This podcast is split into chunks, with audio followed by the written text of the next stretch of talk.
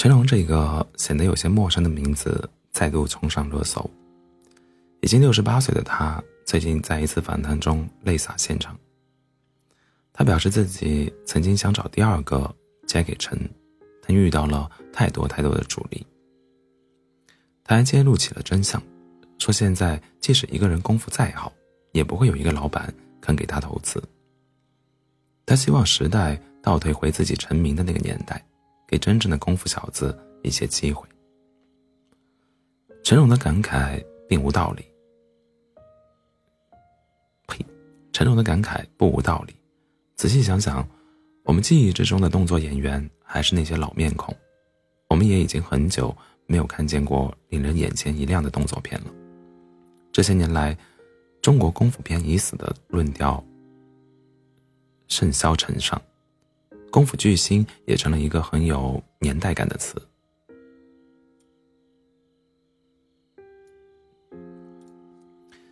他们仿佛渐渐走出我们的视线，只留给我们一个萧瑟的背影。可是，谁杀死了动作演员？我们今天之所以如此惋惜，是因为曾经见证了动作演员的黄金年代。如果说动作演员有神坛，那么座次最高的一定是李小龙。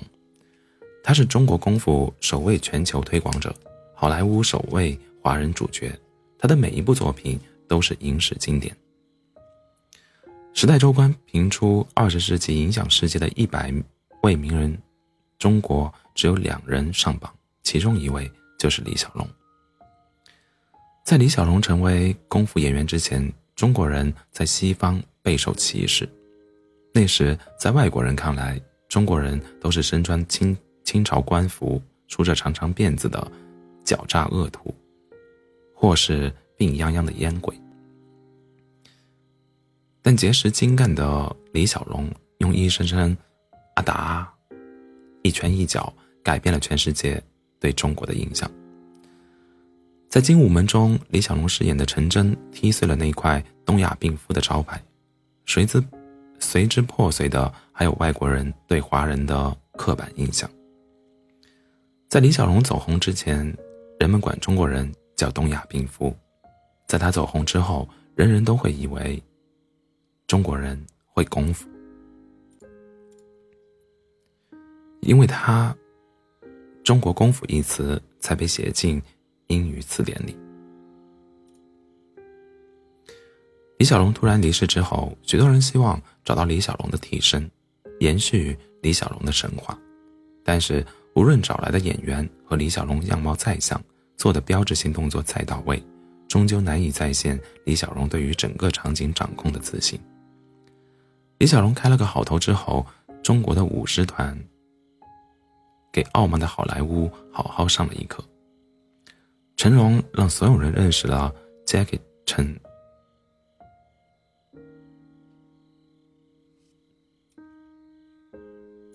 全世界的人民都曾坐在电影院仰望他在楼宇之间穿梭的身影。一九九五年，他凭借动作片《红番区》打入好莱坞，一出手就打破北美外语外语片票房纪录。后来，他在美国《纽约时报》史上二十位最伟大最伟大的动作影星榜单上排名第一位，还成为第一个拿到奥斯卡终身成就奖的华人演员。国外记者曾难以置信地问成龙：“你电影里的特效到底是怎么做的？”成龙淡淡的说：“我就是特效。”李连杰在《黄飞鸿》《方世玉》等电影中一拳一脚凌厉生风，打出了中国人独有的精气神。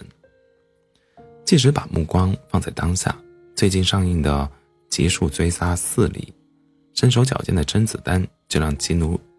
基努里维，基努里维斯的主角光环黯淡。在动作演员的努力下，中国功夫在外国人眼中无异于魔法。不禁枪的美国纽约州，自一九七四年发布禁令，禁止持有买卖李小龙专属武器双截棍，二零一八年才撤回。许多外国人至今都对中国人保持着敬畏，他们或是四处寻寻觅武馆磕头拜师，或是不远万里漂洋过海拜入各大门派。那些功夫巨星也也为中国人民制造了一个个瑰丽的梦。李连杰主演的《少林寺》在一毛钱一张票的八十年代就拿下过亿票房。王宝强在村头看过荧幕上李连杰辗转腾挪的身影，立志不管挨父亲多多少打，他都要去少少林寺学武。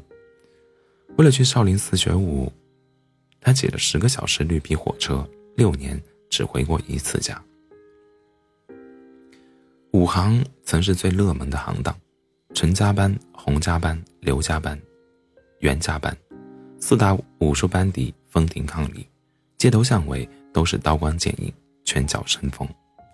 只是现在那些辉煌，呸，那些辉煌，仿佛只存在于我们的记忆之中。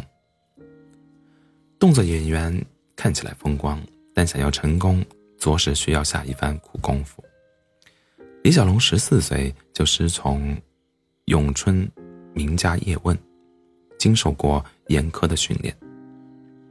他一秒钟能分别出拳九次，高踢脚六次，几乎突破了人类的极限。他提倡他提倡一切能达到目的的手段，均可为其所用，像水一样的武术思想。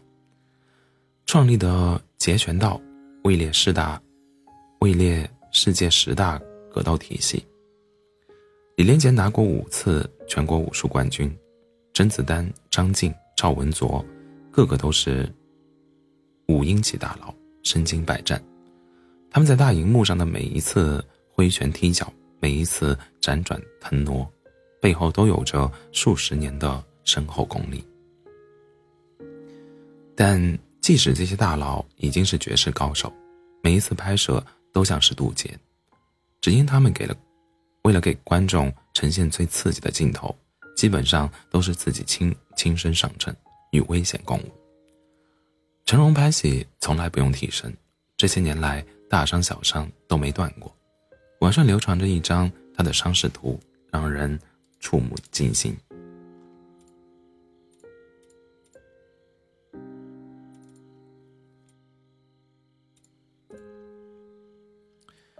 最惊险的一次是他拍《龙兄虎弟》时，有一场在树树林里拍摄的镜头。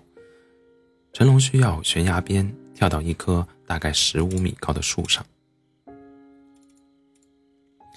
没想到树枝折断，成龙一下子摔了下来，头直直撞在石头上，耳朵、鼻子与喉咙随即开始流血。之后做了开颅手术，才保住一条性命。至今，他的脑袋还有一个窝，摸起来是软的。因为太过拼命，他被保险公司列入黑名单。斯皮尔伯格曾经问成龙是怎样从一栋楼跳到另一栋楼的，成龙回，成龙回答就三个步骤：开机、跳、进医院。言笑之间掩饰的。是裂腹断骨之痛。成龙的满身伤痕只是动作演员处境的一个缩影。吴京身上一共缝了一百多针。大婚当天，因为不久前拍戏腿受伤，拄着拐迎娶谢楠。李连杰拍摄《黄飞鸿》时，左脚脚踝严重折断，整只脚弯折一百八十度，脚心对着自己。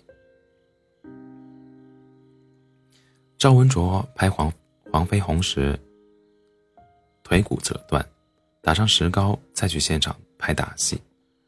甄子丹拍戏，门外就停着救护车。那时候，外国演员来香港拍动作片，一进片场就像是进了刑房。一个演员说：“洪金宝一记上勾拳，差点让他不省人事。”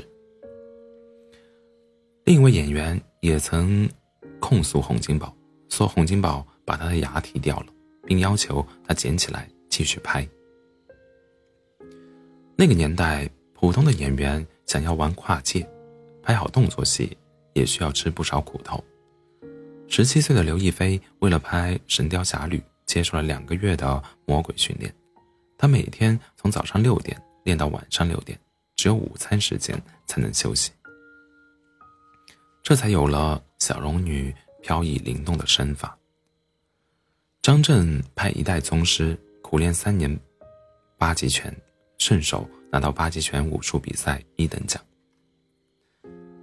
谢霆锋参演《新警察故事》，曾被伤三根钢索从二十八楼的天台倒吊着降到地面。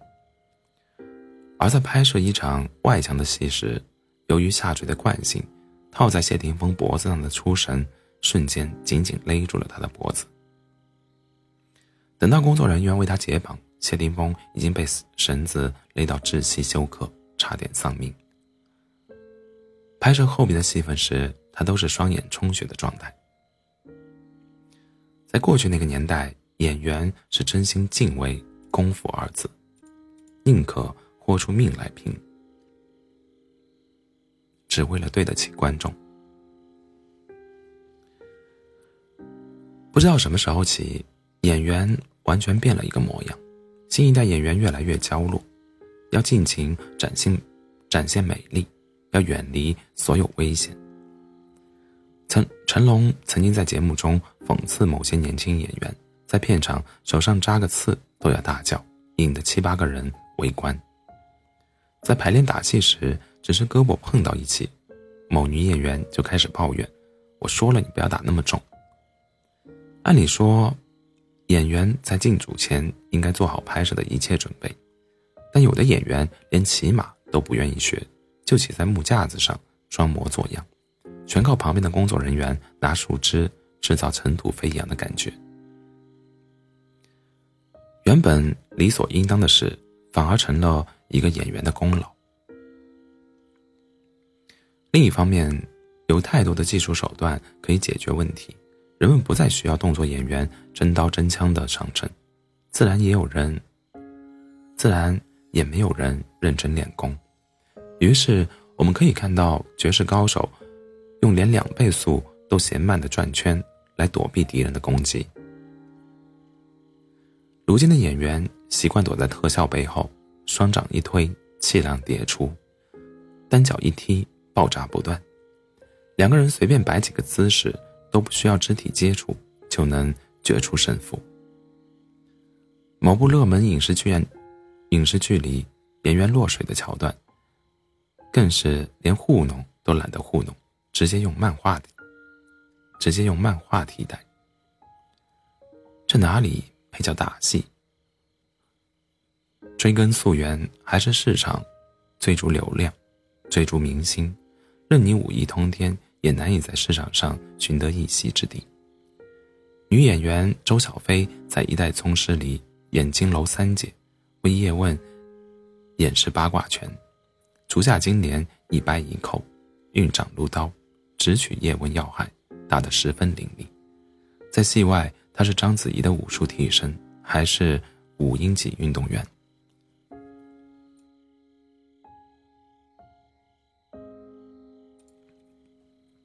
但经历过一代宗师的高光，周小菲很难再接到重要的女性角色。除了在《叶问四》中塑造了用形意拳对战空手道高手的拳师蒋云来，她扮演的多是各类剧集里的女反派，或是很难被记住名字的小角色。反倒是武打，反倒是武打戏频频露怯的小花拿到了更重要的位置。新鲜血液无法上位，那些屹立武林的一一尊尊大神也一个个老去。成龙已经六十八岁，拳慢腿软，在大荧幕上尽显老态，票房号召力也在以肉眼可见的速度下滑。他和施瓦辛格主演的电影《龙牌之谜》号称投资三亿，最终累计票房两千零八十三万。购票网站上最扎心的评论在担心票房的同时，也直言他的催眠。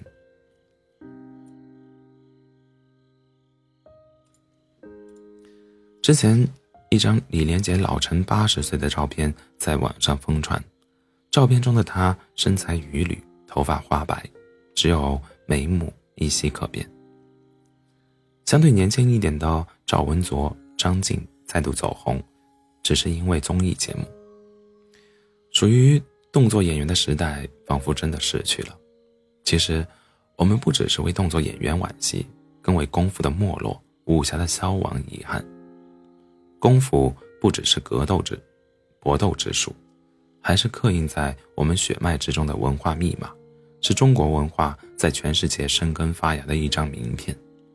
武侠也不只是打打杀杀，它象征着十年磨一剑，双刃未曾使，今日把弑君，谁有不平事？